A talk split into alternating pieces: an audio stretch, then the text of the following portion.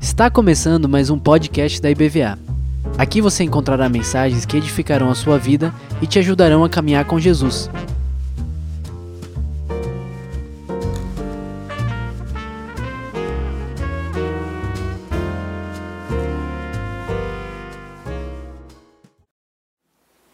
Hoje a nossa palavra está lá em Atos, ou em Atos, está lá em Lucas, no capítulo 5, para falar sobre a visão de prodígios. Hoje vimos prodígios.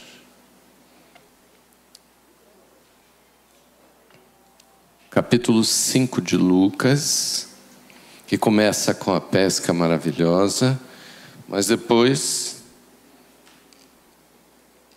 aparece a cura do paralítico, que ficou marcada pela experiência de que o paralítico foi levado para que Jesus curasse. E quatro pessoas cheias de fé tomaram essa atitude de levar o paralítico e enfrentaram todas as barreiras que tinham pela frente, encontraram um caminho para que esse paralítico chegasse diante de Jesus.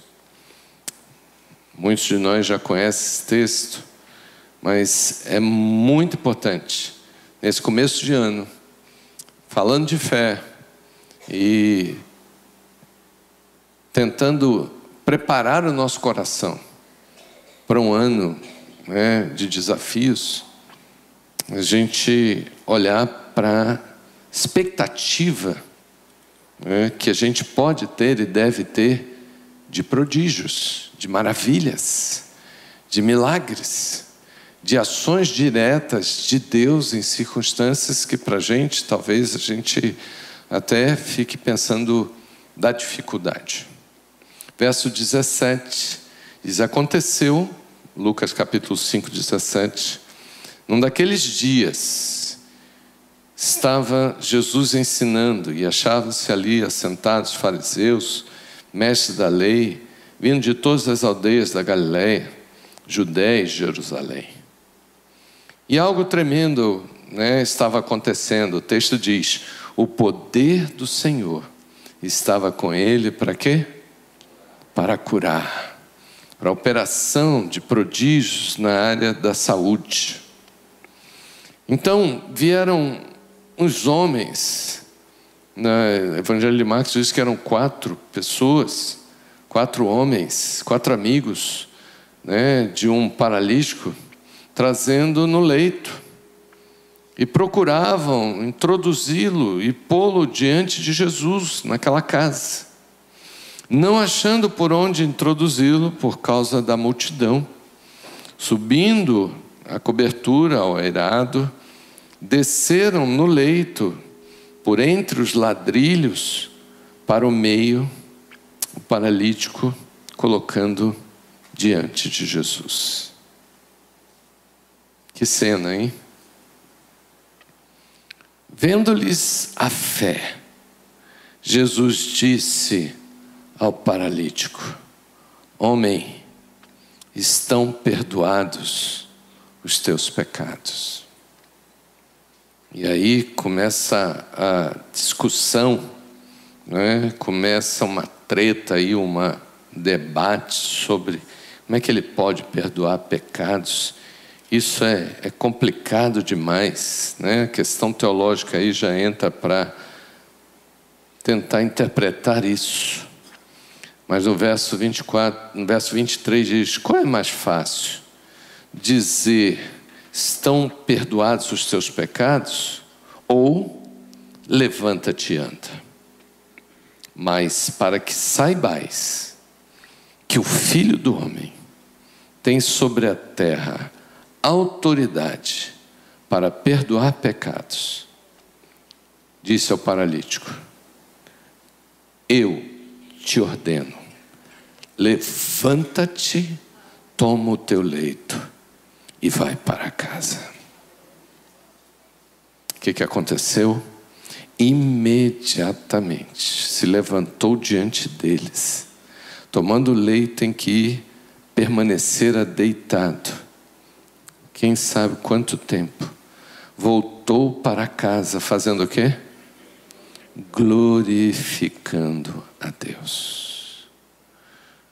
Resultado disso, todos ficaram atônitos, extasiados, maravilhados e davam glórias a Deus. Cheios de temor, possuídos de temor, diziam: Qual foi? Hoje vimos prodígios. Em Marcos, eles terminam dizendo: Hoje, que aconteceu foi algo que a gente nunca viu antes. Nós nunca tínhamos visto algo assim.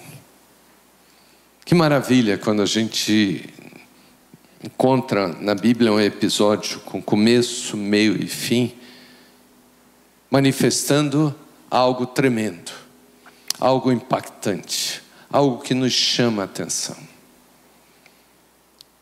Como seria bom se todas as pessoas que confessam e se declaram pessoas de fé entrassem o ano pensando em prodígios, pensando em maravilhas, com expectativa bem alta de coisas muito boas, tremendas, de milagres que Deus pode fazer. É muito ruim e atrapalha muito quando nós não acreditamos e não esperamos por coisas grandes de Deus. Infelizmente, é comum nós encontrarmos pessoas com um comportamento de que as coisas são sempre as mesmas. Não, olhe para 2023, como começou. Né? E se a gente levantar o histórico, nada de importante aconteceu, nenhum prodígio eu vi, nenhuma maravilha aconteceu. Então, 2024 vai ser a mesma coisa.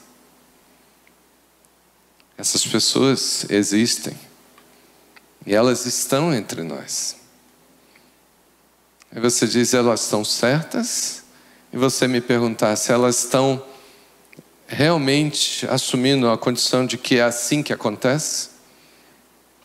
Não, elas não estão certas. Mas elas estão vivendo essa realidade. E o que a gente precisa pensar é por que, que tem pessoas que vivem uma realidade do vazio espiritual, da falta de graça de Deus, de alguma maneira, tem algo atrapalhando e impedindo que essas pessoas vivam algo tremendo, algo maravilhoso. E algo aconteceu, ou coisas aconteceram na vida dessas pessoas, que fizeram com que essas pessoas passassem a viver num patamar muito baixo. Elas não se afastaram de Deus, mas elas perderam a manifestação de Deus, que não deixa de ser uma forma de afastamento. Bom seria que essas pessoas percebessem que algo está errado com elas, não com Deus.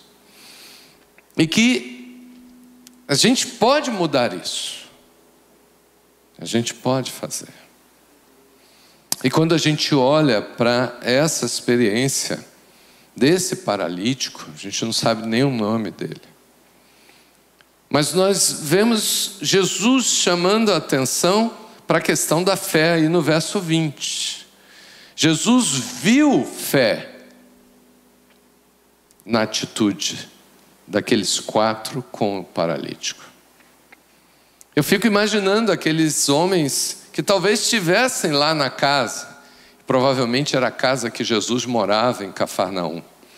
Talvez eles fossem frequentadores daquela igreja, talvez eles estivessem vivendo o melhor de Deus na vida deles ali com Jesus. Mas alguém lembrou, provavelmente, disse assim: ó, nós estamos aqui recebendo tantas bênçãos, vivendo algo tão grande de Deus, vendo os prodígios que Jesus está operando aqui um atrás do outro, e é muita graça, o Senhor não está retendo nada, pelo contrário, está abençoando e está sendo com abundância. Nós conhecemos fulano de tal, paralítico, por que, que ele não vem? Por que, que não pode acontecer um prodígio na vida dele também? Talvez eles pudessem olhar um para o outro dizendo assim: e aí, a gente crê de verdade que até ele pode ser curado? Oh, como nós precisamos de pessoas que se levantem para dizer assim: nada é impossível para Deus, tudo é possível para aquele que crê. Todas as coisas se tornam possíveis.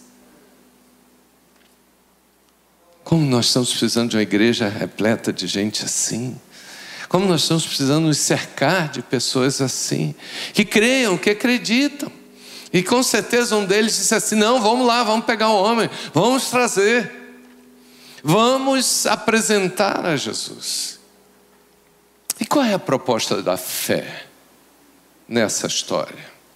Isso aí é algo que a gente precisa mergulhar, estudar. Talvez seja a melhor coisa que você faça nesse início de ano é pegar todos os textos da Bíblia que falam sobre fé, para você mergulhar profundamente nessa questão e você tentar crescer nesse quesito tão importante da vida espiritual, que é a capacidade de crer, confiar, depender e colocar as questões diante do Senhor. Como é que isso funciona? Eu preciso saber. Eu não posso viver ano após ano sem crescer na fé, sem viver essa realidade que atrai os prodígios de Deus, que promove maravilhas. Ah, em 2023 eu não vi assim, eu preciso crescer na fé, por quê? 2024 vai acontecer. Eu preciso disso. E qual foi o processo? O processo da fé é simples.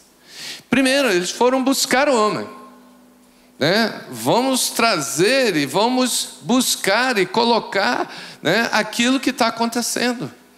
Vamos fazer um choque de realidades. Um homem doente, condenado à paralisia para sempre, colocado diante de um Deus que muda toda e qualquer circunstância duas realidades opostas que traz um resultado fantástico. Isso é fé. Ah, imagina alguém dizer assim: não, mas hoje não vai dar. Eu acho que Jesus hoje não está não tá com aquela unção. não, eu acho que esse culto não é o melhor culto para levá-lo. Ah, eu acho que a gente perdeu o time, deveria ter sido naquela vigília que fulano foi curado. Tem gente que coloca objeções. A fé exige de nós a confiança e não objeções. E não esse racionamento, ou racionamento, esse raciocínio de conflitos, de dúvidas, de medo. Como a gente se permite que a nossa mente fique processando essas coisas, né, que não ajudam em nada na fé. Vamos buscar o homem, está resolvido. O que, que vai acontecer? A fé, ela me transporta para um ambiente, para uma dimensão, onde as coisas funcionam de forma diferente. Não é do mesmo jeito no mundo natural é um jeito do sobrenatural que acontece no ambiente que a gente chama de reino de Deus. O reino de Deus está entre nós e a gente precisa acessar, a gente precisa encontrar esse lugar. A oração nos leva né, para esse ambiente. E a gente leva toda e qualquer necessidade. Está aí o paralítico, vamos lá. E eles vieram para o lugar certo. E naquela questão era um lugar geográfico, era uma casa, é, tinha endereço. Imagine se o pessoal hoje soubesse o endereço que Jesus morou em Cafarnaum. Né? Hein, pastor Álvaro? A gente fizesse uma, uma romaria só para ir dentro dessa casa. Né? Tá, a casa não está lá, mas com certeza né, seria com, com um lugar né, que a gente pudesse demarcar e a gente se ajoelhar ali e dizer o lugar que Jesus curava. Né? A fé não precisa disso. A fé precisa do acesso no reino, que pode ser em qualquer lugar. Pode ser em qualquer lugar. Mas aconteceu algo inesperado. Quando eles chegaram com o paralítico, né? os quatro carregando aquela maca. Que cena, né? Qual era a expectativa deles? Qual era a expectativa? Eles já tinham um propósito. O propósito da fé deles era colocar o paralítico diante de Jesus. Mas o que, que aconteceu? Estava lotado aquele culto. Tinha gente demais naquela casa. E o que eles não esperavam é que a turma não se tocou que o paralítico precisava entrar. Eles tiveram a triste experiência de encontrar um bocado de gente egoísta. É, eu tô, tô na fila, ah, vai lá para trás, minha filha. Eu faria pouca meu pirão primeiro. Eu cheguei aqui, ó, tô desde quatro horas da manhã e peguei a senha. Você não vai passar minha frente, não. Por mais que aqueles quatro homens apelassem ali, ficassem tentando explicar e dizendo que o sofrimento daquele homem era maior, ou então falando que a fé que eles tinham era uma fé que iria traduzir em cura, nada convencia. Pior coisa é você ficar tentando explicar fé ou necessidades para as pessoas, para ver se as pessoas se sensibilizam. A gente às vezes quer sensibilizar todo mundo. Fé não precisa disso. Tem gente querendo sensibilizar Jesus. Jesus, o Senhor sabe que eu deveria ser o primeiro da fila. São questões que a gente fica tratando de forma muito humana, carnal. E não precisa ficar preocupado com isso. Sabe, a gente às vezes se influencia demais com aquilo que as pessoas fazem ou falam. Ou a gente quer convencer as pessoas a fazer o que, aquilo que a gente acha que é bom e que funciona. Quanto tempo a gente perde tentando converter as pessoas aquilo que a gente acredita, que a gente acha que é bom? Quanto tempo perdido, gente, que a gente poderia estar gastando fazendo a coisa certa. Porque aqueles homens fizeram. Eles não ficaram preocupados com aquelas pessoas, nem tentando dar sermão para elas, porque elas não estavam sendo sensíveis à dor do, do paralítico. Eles não ficaram ali tentando gritar para Jesus: Ah, Jesus, dá um jeito nisso, viu? O Senhor está tá aqui com uma igreja de gente carnal, porque nem quer ajudar um carente. Um bocado de gente querendo é, mandar na igreja. É, quantas pessoas me procuram, pastor Max, sua igreja é complicada, viu? Tem umas pessoas aí que, ó, eu nem sei como é que você aceita. Se eu fosse o pastor, já tinha dado um jeito. Né? Tem gente que se mete em áreas que não tem nada a ver. Vida de fé exige da gente perseverança no propósito. Sabe qual é o meu propósito? Eu preguei aqui no dia 31. Presença de Deus. Onde é que está Jesus? Jesus está naquele cômodo ali, né, ali no meio, tem um bocado de gente na frente, a gente não vai chegar lá. A fé diz assim: então vamos pegar, vamos voltar para casa, essa igreja não serve para nós. A fé diz isso? A fé diz assim: eu quero acesso. Aquela mulher que tinha uma filha endemoniada em casa, que Jesus disse assim: olha, não dá para pegar do, dos pães e dar aos cachorrinhos. Ah, Jesus, o Senhor foi longe demais, o Senhor está desprezando a minha fé, eu vou para casa, nunca mais eu quero te ver. A fé diz assim: Eu quero, Senhor, nem que sejam as migalhas. Migalhas para mim será o suficiente, mas me dê, porque eu preciso. Jesus olhou e disse assim: Que fé! Olha, tá difícil encontrar gente assim, com essa fé, que persevera mesmo diante dos obstáculos, mesmo diante da demora, mesmo quando a bênção não chega na hora que a gente quer. Eu estou firme Aqueles homens estavam firmados no propósito, e com certeza um deles disse assim: Ó, tem que chegar, não tem? Então vamos buscar o acesso. Dá para entrar por uma janela? Não, não dá, vai ficar difícil. Não, só tem um jeito. Vamos para o terraço. Vamos encontrar uma passagem ali. A Bíblia não dá detalhes de como aqueles homens operaram isso, mas tinham acesso. E eles planejaram a forma, eles só queriam uma coisa: cumprir o propósito da fé. Sabe qual é o propósito da fé? É chegar diante do Senhor com a nossa necessidade e deixar Ele agir. Enquanto eles não chegaram lá e colocaram o paralítico ali, eles não pararam de agir. Eles não ficaram discutindo, eles não ficaram preocupados com as pessoas que não deixaram passar, eles não ficaram presos aos obstáculos. Senhor, me faz andar sobre as águas. Senhor, me faz caminhar sobre os montes. Senhor, me ajuda a voar como águia. O que você está pedindo para Deus para esse ano? A gente precisa de fé assim, que nos leve acima das objeções, das oposições, dos bloqueios, dos obstáculos.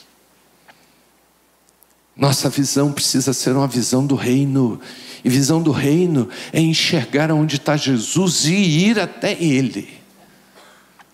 E Ele está esperando que, que aconteceu com aqueles homens?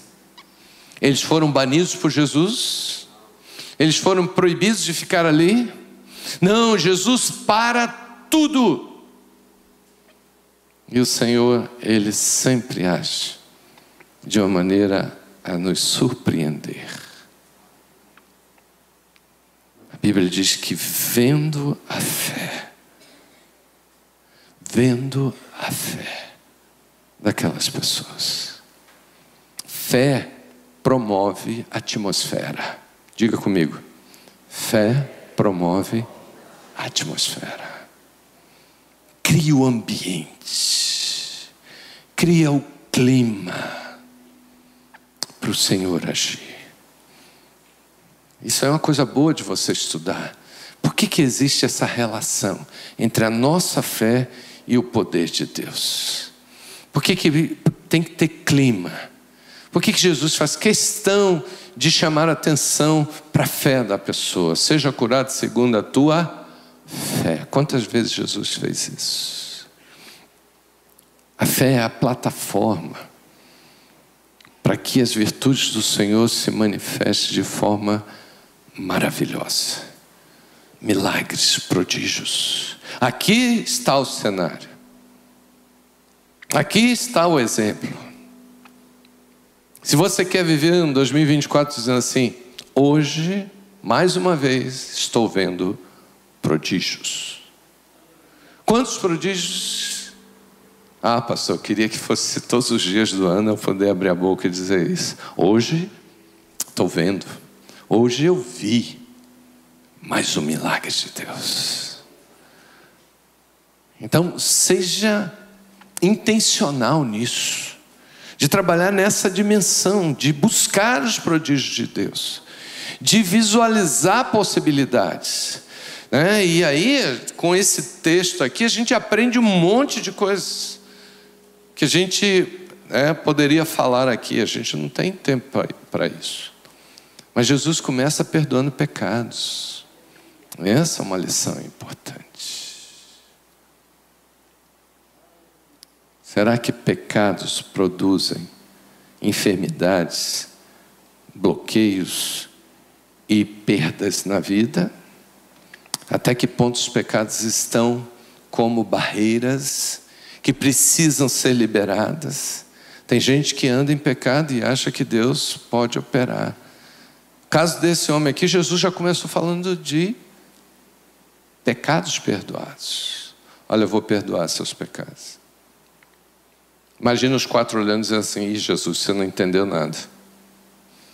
A gente veio aqui para curar o homem o Senhor está querendo resolver um problema interior do coração. Claro que na relação com Deus, a coisa mais importante é não ter nenhum bloqueio na nossa relação com Ele. O paralítico chegou, ficou diante de Jesus, mas tinha um muro. Profeta Isaías diz: Os vossos pecados fazem barreira entre vós e o vosso Deus. Tem que derrubar essa parede. Gente orgulhosa, metida a ser dono de si mesmo. Gente que não respeita a Deus, faz o que quer, que bem entende, depois chega na presença de Deus. Eu tenho fé que o Senhor vai me curar. Ah, vá passear. Esse tipo de fé não é a fé do reino. A fé do reino é a fé de gente quebrantada, gente que se humilha, que se conserta, gente que sabe o que é pecado, porque todos nós sabemos o que é pecado, e gente que sabe o que é perdão, porque experimentou de Jesus. E aí o caminho está livre. E quando discutiram se Jesus podia perdoar pecados, Jesus virou e disse assim: Ó, perdoar pecado e curar paralítico, para mim, não tem complicação nenhuma. Oh, aliás, moço, levanta, toma a tua cama e anda. Irmãos, como nós estamos precisando de um avivamento na igreja, para todos os dias a gente vê Jesus fazendo assim: levanta e anda. Caiam as escamas dos olhos, câncer saia da vida dele,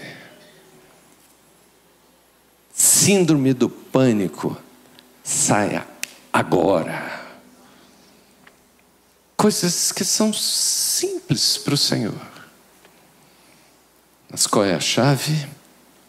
Uma atitude de fé viva, real de gente que leva a sério seu compromisso de valorizar uma relação com Deus. Agora, a fé, ela tem que nos levar a essa condição final e que faz tudo acontecer. Colocar a situação diante de Jesus e deixar que Ele faça do jeito dele. Nada menos que isso.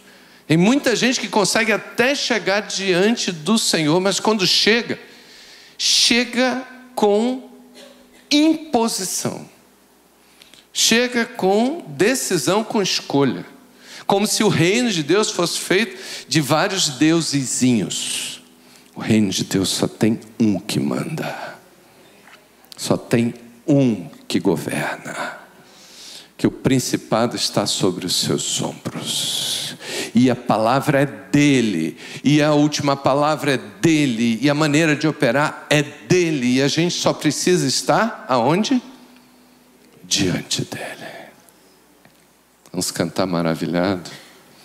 Que tal você se maravilhar com a presença dele e dizer: Senhor, seja feita a tua vontade. O Senhor sabe o que, que eu quero, mas eu não estou aqui para dizer o que eu quero. Eu não estou aqui para dizer para o Senhor o que o Senhor tem que fazer. Eu estou aqui para dizer: seja feita a tua vontade.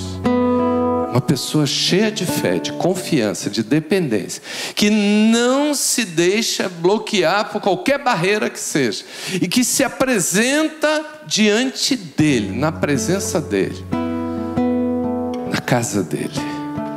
Nós lemos o Salmo 27 aqui, não foi? Ele disse: Uma coisa peço ao Senhor e a buscarei. Quem completa?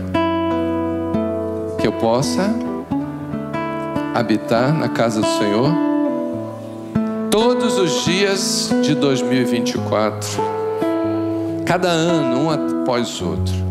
Por que habitar na casa? Porque é o lugar da presença. Por que habitar na casa? Porque é o lugar onde os prodígios acontecem. A minha fé tem que me levar até lá. E lá eu tenho que descansar, confiar esperar nele. O Salmo 27 diz: Espera, pois, no Senhor. Você diz assim: Poxa, se esse lugar é tão bom, por que, que a maioria das pessoas não vai para lá? Sabe por quê? Porque lá é do jeito dele. As pessoas gostam de ficar de fora da casa do Senhor e lá de vez em quando dar uma passadinha, olhar pela janela. Mas gostam de ficar lá fora, sabe por quê? Porque lá fora quem manda é Ele, a própria pessoa. De vez em quando Ele está disposto a ouvir um pouquinho. Vem até para o culto de oração. Mas não vive lá. Diga para o Senhor, Senhor, a partir de hoje, eu quero ter uma, uma vida de casa de Deus, lugar da presença lugar de santíssimo, santuário, lugar onde os milagres acontecem, não só na minha vida, mas na vida dos outros. Sabe o que é maravilhoso você estar nesse lugar? Que você vai encontrar um monte de gente que também está lá e que vive os milagres de Deus. Aí você vê muitas maravilhas. Você está convivendo com gente que está experimentando essa fé. Uma fé que me leva à presença de Deus. Talvez na sua experiência você tenha que abrir o telhado. Você tem que fazer um furo para descer, não importa, mas importa a presença de Deus. Fique de pé para orar. Ore o Senhor.